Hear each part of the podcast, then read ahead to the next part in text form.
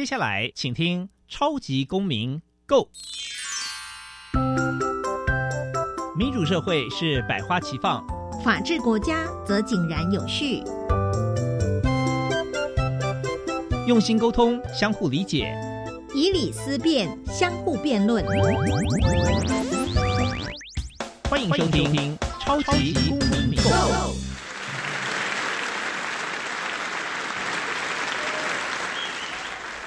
各位听众朋友们，大家好，欢迎再次收听《超级公民 Go》。本节目是由教育部所委托，由国立教育广播电台以及财团法人民间公民与法治教育基金会联合直播。我是节目的主持人苏格格苏明祥。大家知道“羁押”的意思是什么吗？什么是无保释放？无保释放就算是无罪吗？今天我们特地邀请到八毛律师来到现场，借着这个机会来深入聊聊这个议题吧。民间公民法治教育基金会是以推广民主基础、公民行动方案为中心，培育未来的公民具备法律价值以及思辨的能力。本会成员也持续受邀到校园，对教师做相关的宣讲，促进校园中的民主法治精神。每年固定举办全国公民行动方案竞赛，并且不定时的举办教师研习工作坊，希望与社会各界合作，推广人权法治教育。接下来进入小小公民庭看厅。小小公民停看听，在这个单元，我们将会带给大家有趣而且实用的公民法治小知识哦。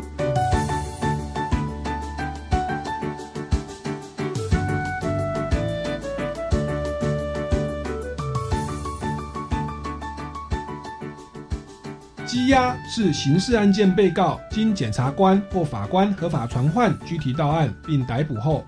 法院认为被告犯罪嫌疑重大，而且有事实足认其有湮灭证据、串供、逃亡等之余时，为了保全证据、防止逃亡、确保刑事诉讼及刑罚的执行，法院得裁定将被告收容至特定的处所，是限制其人身自由的刑事处分。无保释放是指司法机关对在押的被告，因为证据不足，难以证明有罪或定罪，需要时间继续查证，但是羁押的期限已到，被告又不可能逃离司法监督控制的范围，因此裁定不需要交纳保证金担保而直接解除拘禁，恢复被告自由的行为。接下来进入公民咖啡馆。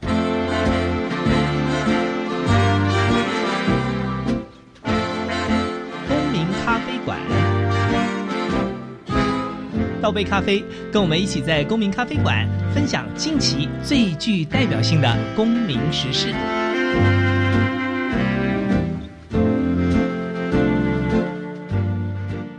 各位听众朋友们，大家好，欢迎再次收听《超级公民 Go》哦。那今天呢，是我们今年的第一集哦的这个《超级公民 Go》，很开心哦。这个苏哥哥已经主持进入第五年哦。也感谢各位听众朋友的大力支持哦。那今天呢，我们要谈的主题呢是民主法治及法律基本概念的价值介绍。那特别要来聊一下所谓的羁押哦是什么东西？常常新闻媒体听到哦，那有包含说，常常很多的案例是那个犯罪嫌疑人呐，好像无保释放，会觉得我们觉得他好像犯罪嫌疑很重大，为什么可以不用付任何的代价或保证金就直接放走了？那无保释放难道就代表说他就是？就是之后可能就不会被定罪吗？哦，那凡此种种呢，其实都是我们常常媒体看到后大家在讨论的问题。所以今天呢，我们特地邀请到我们算是律师界的这个新生代哦，网红律师哦，那我们最热情掌声，八毛律师。Hello，大家好，我是八毛律师。是八毛律师，其实本名是陈宇安律师。我们怎么称呼你？你比较舒服？都可以，叫我八毛也可以。好像你八毛，八是那个巴拉圭的八，毛就是。一毛两毛的毛，哎，我我蛮好奇的，为什么您要叫做八毛律师？那我们律师其实这个感觉是给人专业的形象。那您会，我常看到您有粉丝专业或者 YouTube 频道，我也订阅了。嗯，你用的类类似直播主的方式哦，去跟大家呃很平易近人的介绍法律。您您为为什么会想要这样做呢？哈，以及说你为什么你的艺名叫做八毛律师？哎，为什么叫八毛律师？那八毛这个名字是在我当律师之前，朋友帮我取的绰号了，所以我那时候就在写部落格的时候就用这个名字，后来就一直都沿用。那为什么会开始做这个推广法律知识的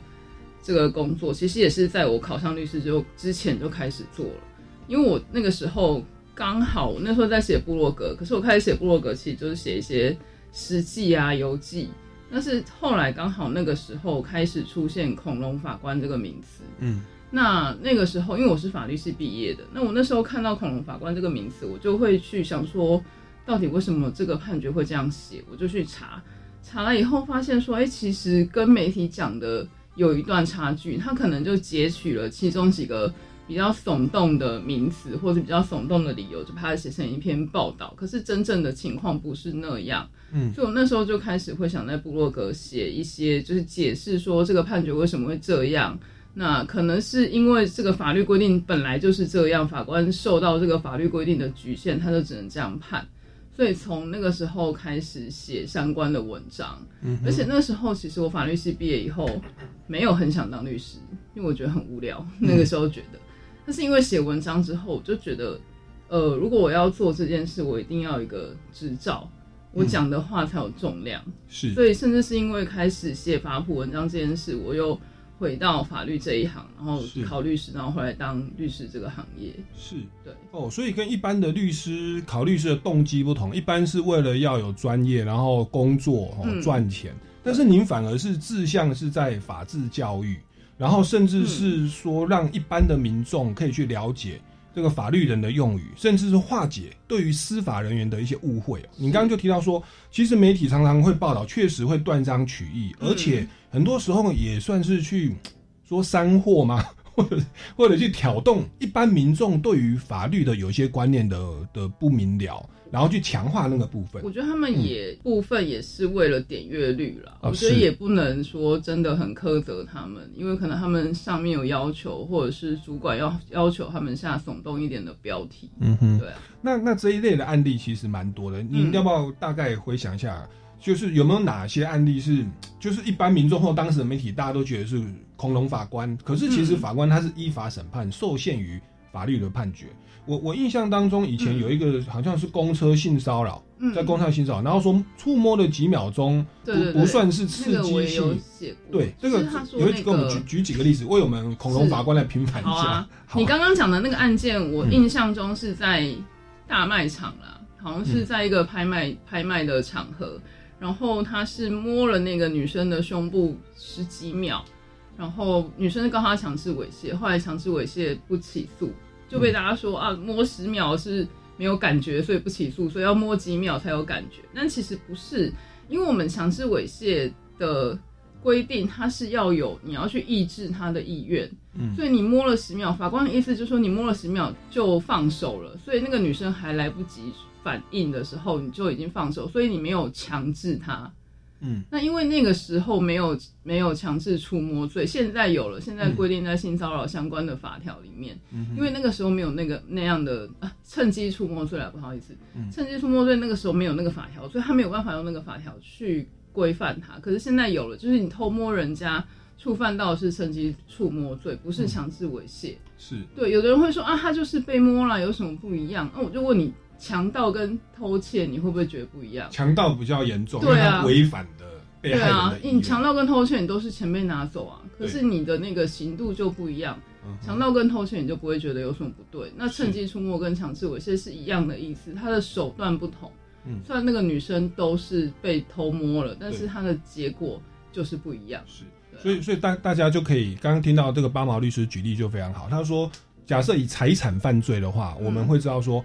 被拿一把刀胁迫违反我的意愿叫强盗罪，哇，那刑责很重。但是如果对方是趁我不注意偷偷偷走，那刑责是相对轻的。对啊，因为你受到的那个恐惧感是不一样，是由意志被压迫的程度不同。那一样来到了性自主权或身体的隐隐私的自主权，你被人家拿一把刀，然后强迫跟你发生猥亵行为，嗯，跟人家是趁你不注意的时候偷摸了一下。然后等我发现的时候，他已经停止了这个这个偷摸的行为。他的概念有点像窃盗的概念了。那只是当时那个法官在判案的时候，我们还没有性骚扰防治法的所谓的趁人不备触摸罪哦，所以就嗯没办法用强制猥亵罪去定罪哦。嗯，所以那个法官其实就蛮蛮无奈的啦。那我相信他在媒体的声量也不是那么大，而且说话说法官不语哦，他没有办法帮没办法讲话，对啊，我们同学会法官都不敢来了。对啊，好，那这就是一个蛮蛮著名的案例。所以，我们邦劳律师其实在以前就会写这个部落格来为大家平反，对不对？好，那您关注的议题其实非常的多啊。其实我我我有订阅您的频道、哦，像嗯我们今年开始上路就是国民法官，明对，二零二二三嗯年的话，民国一零一一二年的话，也开始有就是国民法官制度。嗯，我好像也看到你一些影片，也是在讲国民法官，这个简单跟我们稍微讲一下，好不好？国民法官制度要上路之前，司法院其实有举办很多模拟庭啦，就是模拟那个国民法官的状况。那我自己很荣幸有参加到其中一场，所以就我自己会觉得国民法官这件事情，我自己有发表了一些感想啦。对嗯那我会觉得国民法官现在最大的问题，我觉得毕竟他们这些国民法官都没有法律相关背景，有有法律相关背景会先筛选掉。嗯，他们还是对于案件会投入太多主观的成分。嗯譬如有的国民法官，他那个案件是车祸啊撞死人，他在评议的时候就会开始哭啊，说啊我自己之前也有类似的状况啊，我已经知道错了，我相信他一定也很后悔什么，他就会觉得我知道错了，他也知道错了，可是不一定吧？嗯对啊，就是这个当事人到底是他有没有悔改，或是他有没有呃在案件里面到底有没有构成那个法条的构成要件，跟你自己是没有关系的。可是国民法官很容易投射很多他自己的情感在里面。嗯哼，譬如说，我们有我自己模拟的案件，是一个男生给他女朋友吸毒，嗯，那女生就死掉了，然后国民法官就会一直去着重在这个男生是不是渣男。可是其实那个不重要，对，那个重要的是那个毒品的量，那个女生一般的人吃了到底会不会死，她有没有预见她会死这件事。可是国民法官不在乎，他们在乎的是为什么那个男生早上去跟前女友见面，嗯。然后导致女朋友不高兴，然后去吸毒这件事情。嗯哼，对，所以我会觉得，嗯，因为现在国民法官是集中审理制，就是大概十天八天，啪啪啪啪啪，每天都开庭。那在这么短的时间里面，这些国民法官从来没有，可能从来没有接触过法律，他们在这么短的时间去吸收说，你今天要审理的这个案件的适用的法条、构成要件到底是什么？那那些证据透过检察官、律师的嘴巴去跟他讲，他这么短的时间，他到底有没有听懂？我觉得都我自己会觉得还有疑虑啦。但是毕竟今年就要上路了，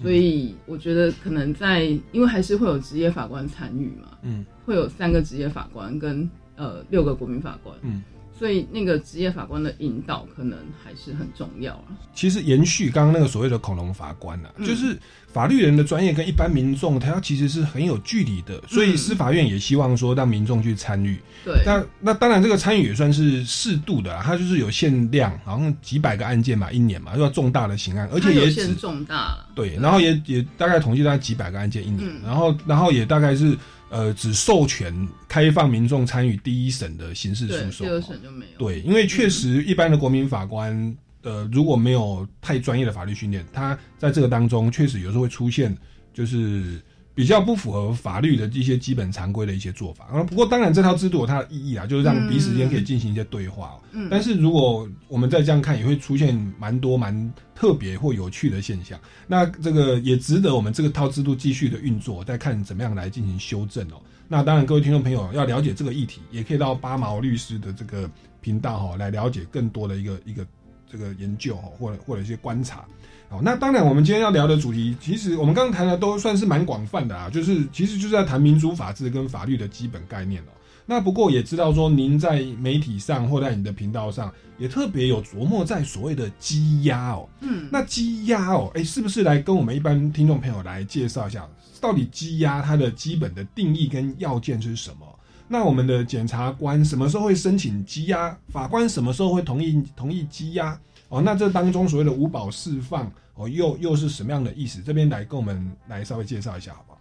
羁押其实跟这个被告有罪没有罪，其实没有绝对的关系啦。羁押在我们刑事诉讼法里面，它就是一个保全证据的程序。什么叫保全证据的程序？我们怕那个被告跑掉，他跑掉逃跑，或者是他会去湮灭证据，或者是他会去跟他的共犯串证。那如果他做这些事情，我们日后的审理就会有困难嘛，所以我们担心发生这种事情，所以有个羁押的制度。嗯，那并不是说，诶、有被羁押，或者是有被羁押就是有罪，或者是被释放了就是无罪，这其实是没有关系的。那什么时候检察官会申请羁押？就像我们刚刚讲到，他担心的事情就是那些，所以如果他觉得，呃，这个被告有可能逃亡，或者是他有可能去湮灭证据跟公犯串证的时候，他就会跟法官申请羁押。那如果法官觉得目前手上的事实证据的确他有呃湮灭证据或是以上那种可能的话，他就会准予羁押。嗯但是如果没有的话，可能就会让他交保。交保就是说你给法院看法院定什么金额，比如说十万，你给法院十万。那如果你之后的审理程序都有出席，你都没有跑掉，那那个十万就会还给他，还会加利息。嗯哼，对，是哎，那这个法律的议题蛮多的，这种基本人权的保障的议题也蛮多的。那为什么您会特别琢磨在羁押这个部分哦？您有看到现行制度有什么样的一些漏洞吗？或者在您实际的职业过程有没有遇过类似的案件？那最后处理方式又是如何呢？我会特别着重在羁押，倒不是认为说现行的制度有什么问题啦，而是我觉得这个是一般民众对羁押这个制度有非常大的误解。因为你看，只要相关重大刑案也好，或是任何犯罪，只要新闻一说他无保释放或者是几万交保，民众就会出来骂说啊，杀人只要付十万就没事了什么之类的。可是那个是交保金，那个不是罚金。也不代表说他只要没有被羁押就一定是没有犯罪。嗯，你看像之前有有一阵子的那个妈妈嘴的事件，一开始那个女生进去讲是说啊，其他四个股东跟她是一起犯案的，那检察官申请羁押，结果最后应该是我忘记是无保释放还是有有交保金，但反正就是那些股东被释放了嘛。那媒体就会大肆的宣扬说啊，这些都是共犯啊，却被释放了啊，甚至是其中一个店长他出来，他可能被没有被羁押，很高兴吧，他就笑了一下，嗯，然后媒体就会写说，哦，他发出就是很 很冷血的冷笑什么之类，我那时候就看就觉得说，不是他不是认为说他没有罪啊，怎么会写成这样？但是后来很多相关的新闻都是这样写，都会特别写说那个。交保金额很低呀，或者是怎么样？嗯，对啊。所以那个所谓的无保释放，其实也不代表他就是真的无罪啦。在您的观察案例，其实也蛮多，或或者说有几个应该是没有羁押的，可是最后还是被定罪的嘛。那只是因为他没有羁押的必要性，对不对？对，因为有一些大家听起来可能会觉得很严重的，比如说弑父弑母啊，嗯，这种案件，那他可能是因为特殊原因跟父母之间有什么关系，所以他会去杀害他的亲生父母。那有一个法官，他就是让他交保的原因是说，爸爸妈妈只有一一个，嗯，所以他是为了要跟他爸爸妈妈解决他爸妈之间的关系去杀他爸妈，他不可能去杀别人，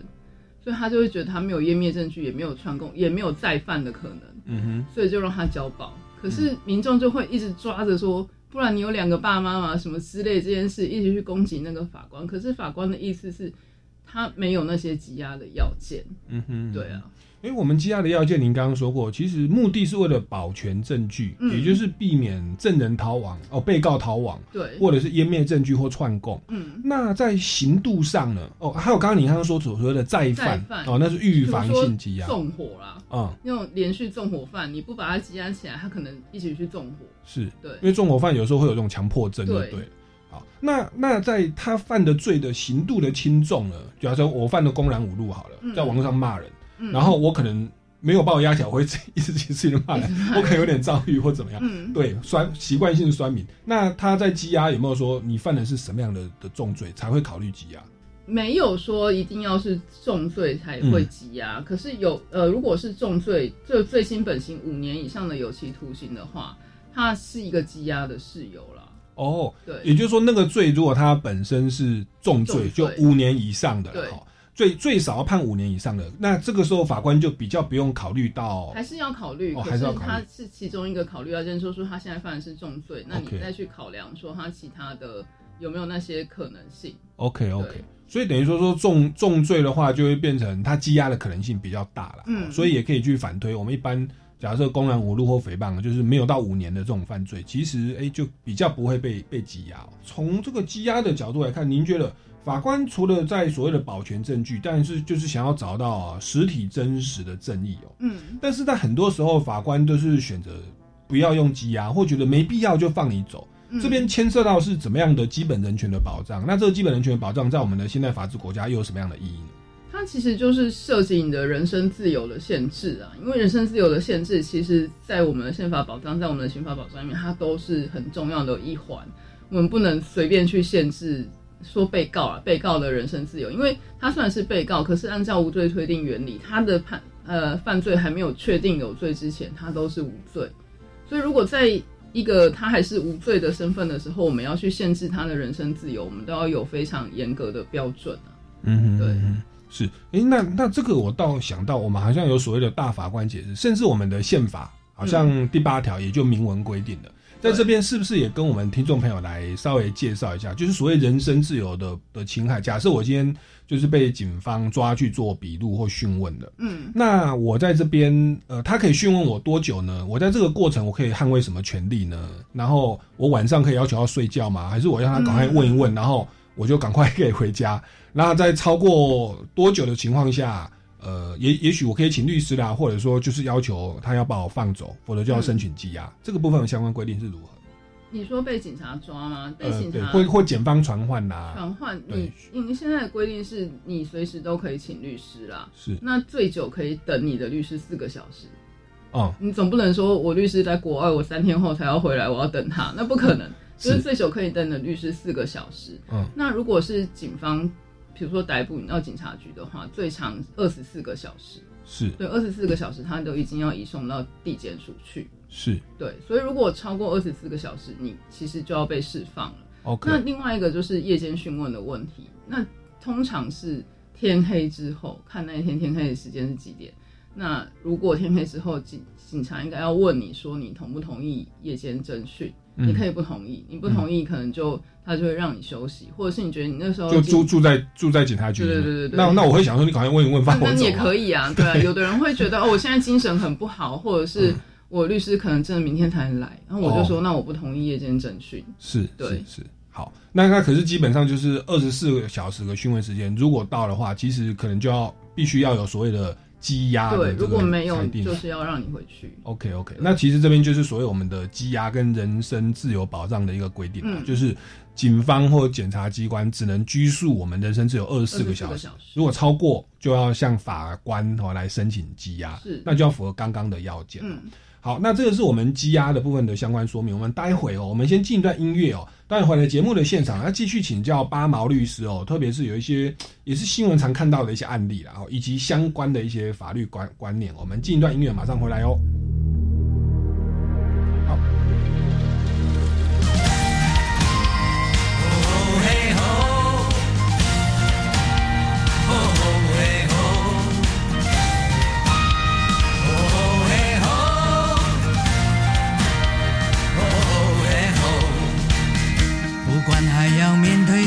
少的困难，不管还要迎向多少的风浪，我想让你了解，你从来不孤单。不管还有多少恐惧在扩散，不管还有多少不安在弥漫，我祈求你永远不会失去盼望。如此脆弱，像融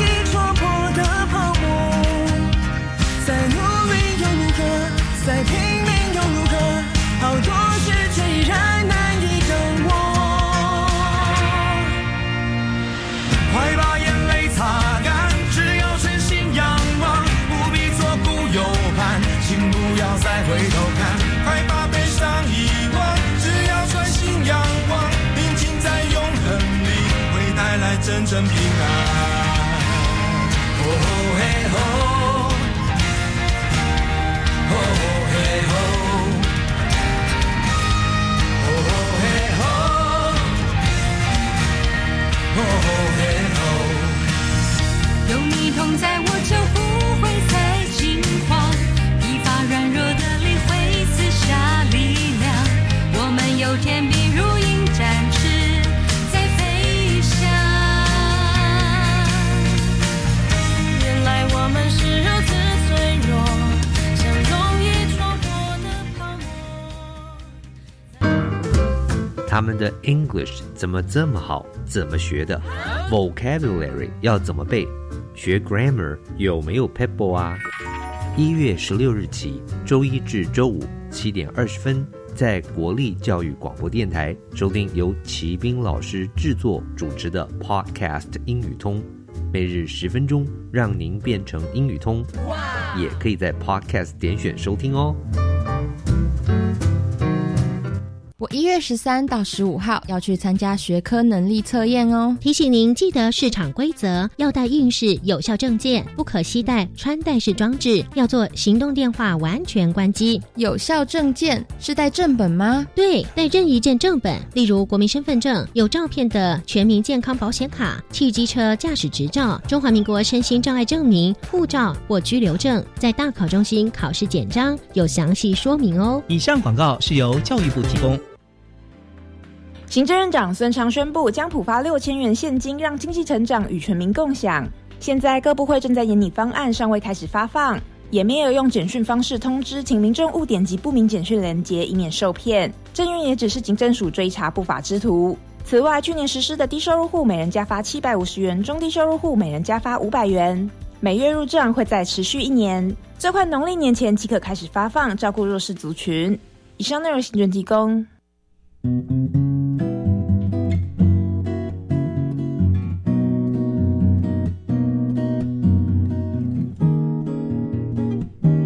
我是苏密苏米恩，你现在收听的是教育电台。哦，朋友们，就爱教育电台。耶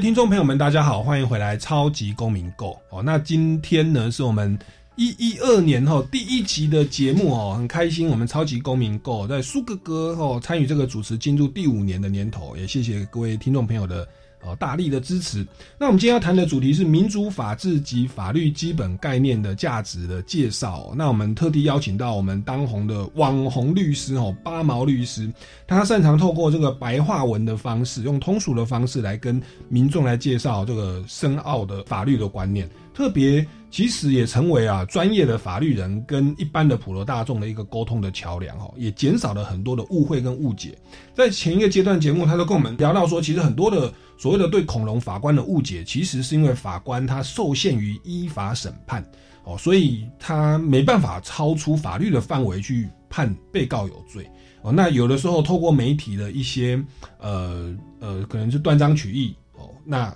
或者是把比较夸张的部分把它拿出来，可能也为了要冲点阅率啦，因为他们其实有一些压力哦，那结果就造成或加深了哦，广大的民众对于呃司法有更多的误解哦，而冠上了恐龙法官的称号哦。那为此，司法院呢在今年也就举办了呃推动的新制叫国民法官制度了，也让一般的民众、一般的公民哦可以哦随机的来担任这个重大刑案的第一审的刑事案件哦。在这个过程当中，其实就促进了哦法律人与非法律人的对话哦。当当然当中也会遇到一些问题啦，就是就是很多的 有有趣的现象，大家也可以来继续参阅这个相关的论述或八毛律师的一些频道、好，那刚刚呢，我们接着又聊到所谓的羁押的部分哦。那这边就来请教一下八毛律师哦。我念念一则新闻报道、就是之前在台南哦有传出一起杀夫案哦，杀人案哦。原因呢，是一位一位王姓的女子，她长期遭受先生哦，就是陈姓男子的家暴。有一天呢，在争吵之后，那这个王姓女子就看见哦，躺在床上哦睡觉的这个陈姓男子，那越看他越生气，情绪失控，就拿热水来泼醒她的老公，接着再用水果刀刺进他的右胸哦，刺进他的右胸部。后来这个先生呢，哦，虽然随即夺门而出逃跑，但是呢，拔刀造成血流如注。哦，这边特别跟大家介绍，如果你的身体被刀刺入，不要拔起来，应该要扶着那个刀，然后赶快到医院去急诊。那他那他当时是把刀拔出来，结果就血流如注。结果呢，这个虽然有人现场立刻报案，但是最后仍然伤重不治死亡哦。那台南地检署是认为这个王姓女子呢涉犯杀人罪，而向台南地院申请羁押哈，这个羁押权超过二十四小时，这个叫羁押权，由法官哈来裁定。那后来呢，台南地方法院认为哦，王女的这个情节并不符合羁押的条件，结果驳回检方的申请，结果变成说这个。其实舆论就哗然哦，一个杀人犯，而且这个手段算凶残哦，就变成无保释放。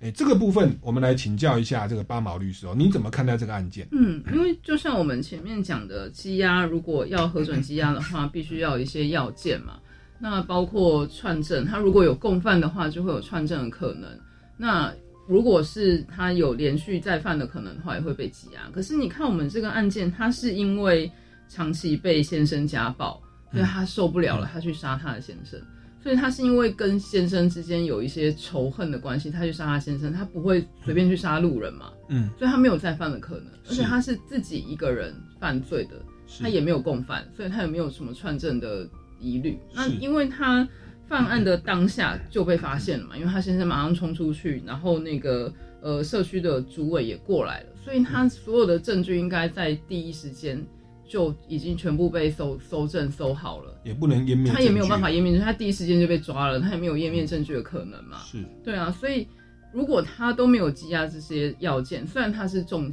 重罪，他是杀人罪，可是因为没有前面那些保存保全证据的必要，所以法官就会认为说。他不符合这个羁押的要件，所以让他无保释放。嗯，对。所以这边对于一般听众朋友就是一个观念的冲击啦。我们一直认为说你犯重罪啊，然后就应该先把你关起来，就叫羁押。可是其实八毛律师都提醒我们，其实所谓的羁押，你要去思考它的目的是什么？嗯，是为了保全证据哦，并不是代表你犯的是重罪，或者是这个犯罪嫌疑很重大，以后一定会被推定有被判定为有罪，所以就先把你羁押哦，而而并不是这样的考量哦。就即便在这个 case 他犯的是杀人罪哦，手段也算算凶残，但是呢，回归到这个所谓的呃羁押的要件去做思维的话哦，你没有再犯的可能啊，先生已经死了，他也不会乱杀人，然后又没有串证串证的可能，因为没有共犯，也没有湮灭证据的可能，因为所有的犯罪证据都在现场了，嗯，所以你透过这个理性的思维的逻辑。你就会得出一个跟我们的第一直觉，哎，他什么杀人还法官放他在外面逍遥法外，那个结论就不一样了。嗯，哦，那我想这个东西其实也就是我们的法治教育或者是法律观念要带给我们一般民众的，不要凭着呃一时的情感或者是直观的去判断一个案件，而是回归到整个制度面的本身的立法目的，一个要件一个要件的去思维哦。你如果有被羁押，你羁押的那个天数，如果你最后被判有罪，你那个羁押的天数是可以折抵你的刑期的。嗯哼哼，对。那如果最后被判无罪，国家是要赔钱给他的。是，对啊。所以我们在审核羁押要件的时候，还是必须要很严格的去审核，说到底有没有羁押的必要。是，对啊。对这个这个赔偿好像是冤狱补偿法，对不对？对啊。可以好奇一下，就我如果不小心被被冤枉押，最后被判无罪哦，对，那我这样关一天的话。可以折合，一天到一天是一千到三千。哦，一天是一千到三千。OK，我们被被压的应该还是觉得人身自由被拘束了，对，但里面算是包吃包住，但是没有自由，对，不能划手机，因为怕你串供嘛，对啊，哦，了解，那所以就一天会补偿你一千到三千，当然大家不要不要用到这个词，不要用，想要去里面压压看，对，还是不要了哈。那只是说，如果真的不幸这样的话哈，最后你是被无罪释放的，这个部分是可以主张自己的权利的。嗯，好。那相对于刚刚这个案例哦，刚刚那个是所谓的杀人罪，算是重案，哎，结果是不羁押的哦。嗯，好。那相对于相对于此哦，我们知道这个所谓的诈骗集团，它是属于刑法上的诈欺罪哦，它的刑责应该是比较轻的哦，不会像杀人罪那么重。嗯，可是呢，是不是诈骗集团的被告哦，被羁押的几率反而很高？这个部分也请这个八毛律师来跟我们说明一下。如果是诈骗集团的被告的话，就我所知，那个羁押的几率有几几乎应该是百分之九十几啦。哦，对，为什么？因为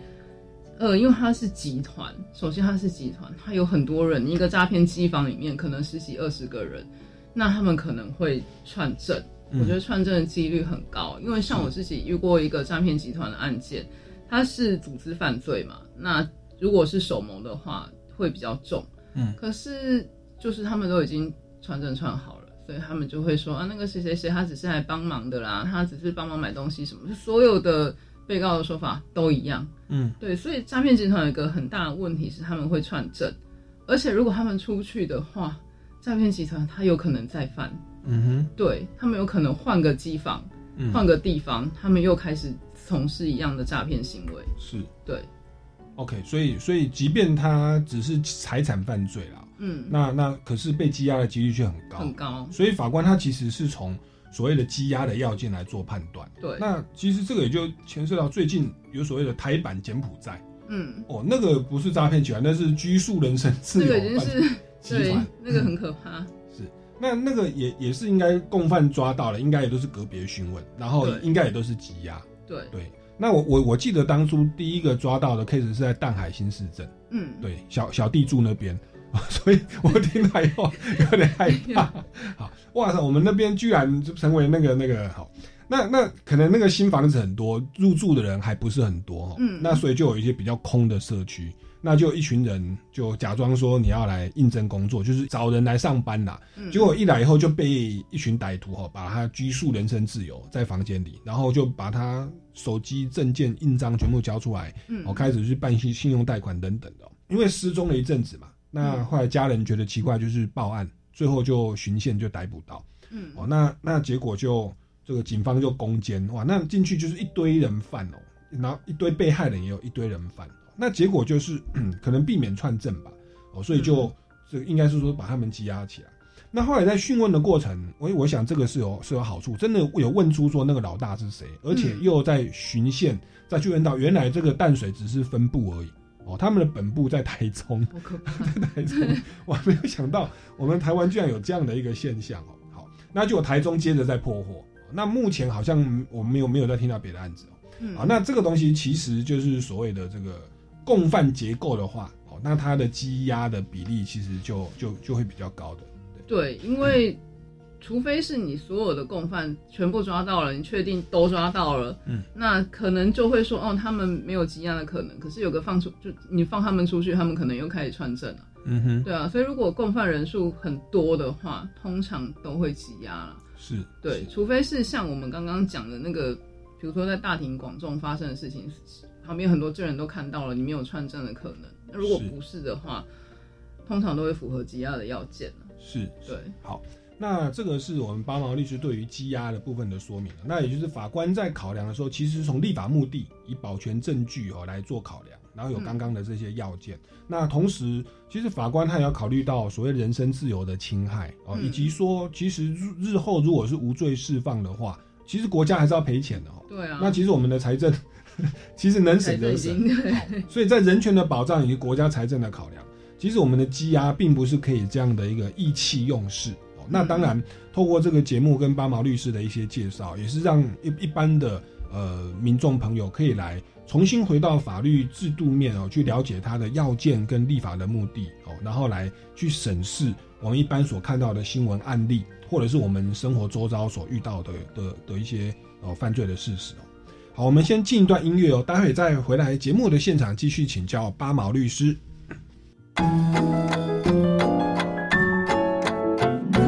Open your mind，就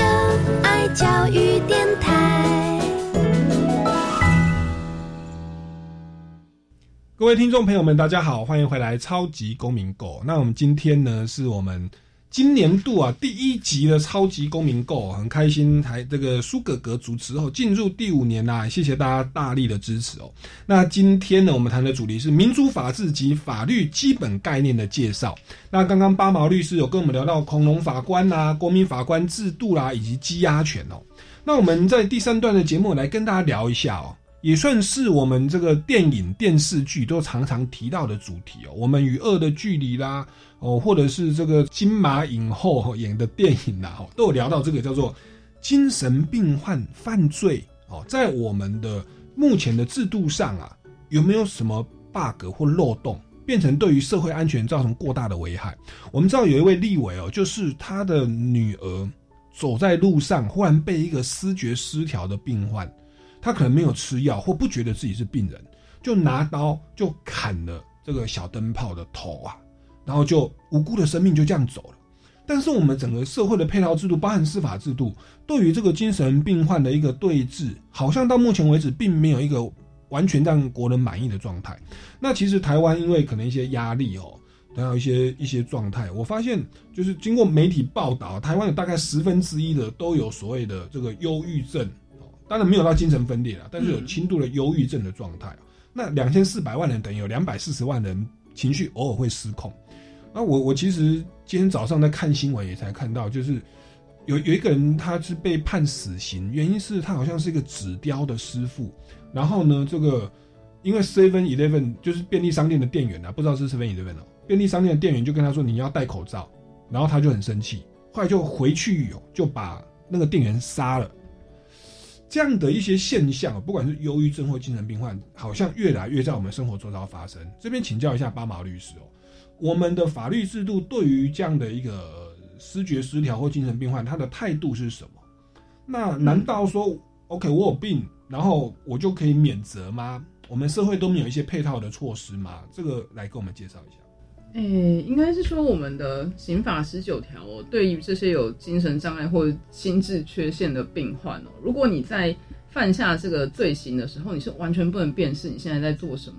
那法律的规定是不罚。可是如果你是呃，相较于一般人显著降低的话，是减轻起刑。可是很多人就不能谅解这个规定，他会觉得这个规定有问题，就会觉得为什么精神病患就可以不罚？那难道我们就纵容这些精神病患在我们的社会这样为非作歹，然后都没事？甚至有的人会说啊，我是不是只要上法庭装一下，装我是神经病，或者是我只要有去精神科就诊，跟医生说我最近好忧郁哦，然后开了一个忧郁症的证明，我就只要只要这样，我触犯刑法都不会受到处罚。但其实不是这样啊，因为你要看他法条规定，不是说只要你有精神病就不罚，他必须是要你在犯下那个行为的时候，你是没有办法辨识，严重到没有办法辨识自己在做什么，才会到不罚的程度。像之前有一个在火车上杀警察那个案件，他一审的时候其实就是不罚，就是无罪，因为认为说他在当下他没有办法，他的精神状况没有办法辨识他自己正在杀人这件事。虽然二审以后改判是有罪啦，可是我会觉得。嗯，我们社会对精神病患的态度还是没有把他当成一个病人，因为他今天就是生病了，他的大脑没有办法控制说他现在到底该做什么，不该做什么，或是他没有办法意识到他现在正在做一件违法的事情。那我们的刑法要去处罚一个人，是为什么要处罚他？有很多面向，他其实有很多目的。当然有一个目的是希望处罚他，让他受到惩罚，还可是还有更多的是希望能够矫治他的行为。可是如果他是精神病患，你把他抓去关十年、二十年，他还是精神病患啊，他不会好啊。他我们的刑法没有办法达到这个矫治的作用，所以我们还有必须要依照一般人的状态去处罚他的必要，还是应该把他送医。嗯哼，对啊，所以我觉得这个是必须要考量的一个点。但是我觉得现在一般的民众对精神病患还有另外一个误解，是他以为有精神病就可以免刑，或者是就可以减刑。可是其实不是说你到法庭跟法官说我有精神病，然后出示你有去精神科就医的证明就可以。他必须要送精神医学鉴定。那他鉴定的内容，第一个当然包括你到底有没有精神病这件事，第二个是你在行为时的时候，你是不是清楚的？嗯因为像视觉失调症，如果他有吃药的话，他其实是可以控制的。那如果你定期都有在吃药，然后你明明就是一个呃，在一个可控的状态，你跑去杀人，那你鉴定结果出来，你当时是意识是清楚的，没有显著降低，也没有无行为能力的状况，你还是没有办法减刑，也没有办法无罪啊。可是，一般人没有办法理解这一点啊。是是，对，因为很多人会说啊，我只要说我有忧郁症就可以减刑。可是我我之前有去上一个精神医学相关的课程，他说忧郁症的人其实不会去杀人，嗯哼，对他有一个有一个机制，就是他们的那个忧郁症的倾向，他是会比较内封闭自己，嗯他可能会自杀，但他不会去杀人。是。所以如果你跑去法法庭跟法官说我有忧郁症啊，所以我怎样跑去杀人，那那个精神科医生一看就知道你在乱讲了。是，对啊，所以不是那么容易说，我只要有精神病患，我就可以，我为非作歹没有问题。是。对啊，因为你说思觉失调，他如果吃药是嗯。OK，、可是不吃药的话，就会开始幻听幻觉，甚至就像那个要小灯泡那个案例，他说是听到一个声音，好像说要把他杀了，他才可以发生性行为，好像什么、嗯。什么神明这样跟他讲。嗯。然后像那个郑杰是听到一个声音叫他去杀人，然后他要干大事，OK，他他他就真的干了大事，还去练身体啊，哦，这不当然是大坏事啦，我们当然是不要、不要效仿。那我那我想请问的是，那我们目目目前的制度，因为你你说他到外面吃药，那吃药我们不可能监控他或拿刀逼着他吃嘛。嗯他如果不吃的话，那他就是在外面这样游走，那等于就是一个未爆的炸弹。嗯嗯那这个部分，我们呃社会制度或法律制度可以怎么样来来来来去面对？你你有没有什么样我觉得？这个就是社会安全网的问题，因为如果我们现在要把精神病患强制送医的话，他必须要有自伤或是伤人的行为，我们才有把他把才有办法把他强制送医。可是如果他都没有，是。那如如果还没伤人呢，只是就情绪很激动这样，没不行。还还一定要他就真的伤到人，哇，那这个是问题就是，你等到他伤人就来不及了。是啊。我觉得这个是一个呃，可能要再把这个强制送医的要件再把它前置但是你也不能，太宽，因为像我自己念正大啊，正大那边其实有个瑶瑶哥，他就是有点精神状况，跟他也没干嘛，就整天在学校那边走来走去，然后唱歌。校外人士对不对对？，哦然后有一天他就被抓了，就是被人家通报，然后强制送医。可是问题是，他他其实学校学生都知道他就是一个无害的人，他只是可能很脏，然后会在那边摇来摇去。对，嗯那你的那个强制送医的范围要放宽到什么程度？我觉得那个可能要医界跟学界再去多方面的讨论因为我觉得现在的确是，如果说他是一个思觉失调的患者，那他就在家里，然后他也不吃药，可是家人想把他强制送医也没办法，嗯对啊，所以我觉得这可能还需要做一些调整。是对啊，那那这个都是牵涉到社会安全的保障以及这个无罪推定的问题啦。嗯他他们就是真的没有在伤害人嘛？你嗯你凭什么拘束他的人身自由？嗯其实我我想到少年事件处理法的修正，我们以前那个鱼贩少年，嗯小朋友只要翘课翘家，跟不良人士八加九混在一起，就算是用少年事件处理法。后来就修正了哦，嗯你必须要有枪械啦，还是什么犯罪嗯或吸毒，其实就是把无罪推定加以落实。哦，那当然说加以落实的状态之下，可能就就就社会的安全的保障就变成比较慢一步了。哦，嗯你要等他伤了人了，你才要去把他强制就医，那大家就很害怕哦。好，那这个视觉失调是一个议题，我想它也就牵涉到了所谓的大家也非常呃在讨论的人身自由权不能被任意的剥夺。那生命权是不是更不该被剥夺呢？哦，像我刚刚我今天早上出门看到这个新闻的报道，就是那个纸雕师傅被超商的店员劝诫说：“哎、你怎么不戴口罩？”他就很生气啊，可能是忧郁症还是怎么样，他都回去拿刀刺死了那个那个超商店员。嗯那现在一审判决出来，判死刑，死刑定验。那当然说会强制执一职权上诉第二审了。那那个被害人的姐姐哦，媒体又有访问他，他说他希望二审继续维持死刑。这个部分，这个八毛律师怎么看？我知道念法律的人哦，跟一般民众会有一些落差。一般民众其实台湾有百分之七十认为死刑要维持，嗯，但是法律人哦，很容易就是被教育成要要保障生命权嘛。我们以前有一个法务部长就是王清峰，我想起来了、嗯哦，那他就是坚决不签死刑执行的这个公文，嗯嗯嗯所以就很多人被判了死刑，却没有被枪决。哦，那我们那个众议大哥还跳出来说，他骂那个部长，部长后来被换了，换了曾永夫部长，就全部签了哈，全部真的是永夫哈，全部的。嗯那目前我们的状况是有判决，也有在执行死刑。八毛律师怎么看这个议题？哎，face 这个议题哦，其实我觉得牵涉到很多层面的问题啊。那当然，我身边很多法律相关的工作者啊，或者是学生，他们也都觉得应该要 face。可是从我自己的角度，你问我支不支持死刑这件事情，那如果你讲 face，我可以跟你讲很多理论啊，刑法的理论什么，但是我自己情感上过不去，我会觉得，就像很多民众会讲，如果是今天发生在你家人身上，你有办法吗？我会觉得不行哎、何如果是他对我的猫怎么样，我可能就希望他去，对，何况是人。对，那像之前那个有一个杀警案件的，也是当时那个被害者的姐姐，也是出来骂那个 Face 嘛，说你们全部都下地狱啊，法服的律师都去下地狱啊。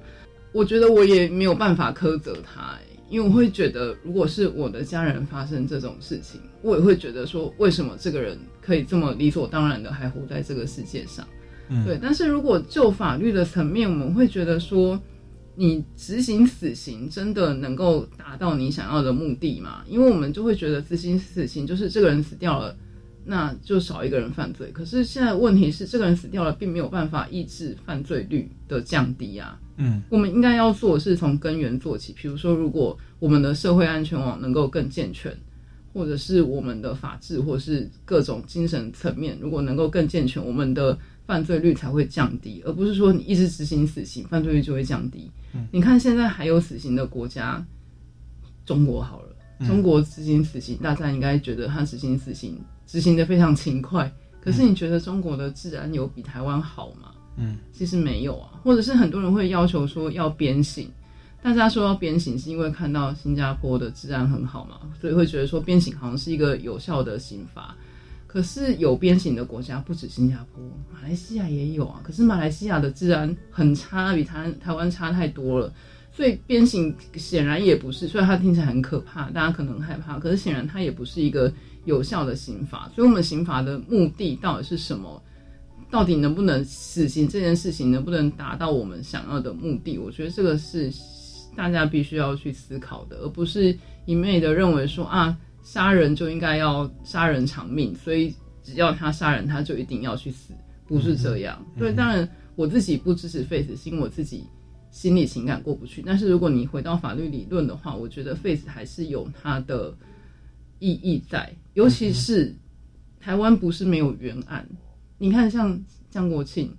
他执行死刑那么快，然后我们十几年以后才发现是冤案，已经来不及了啊。嗯对啊，那像现在其实很多死刑犯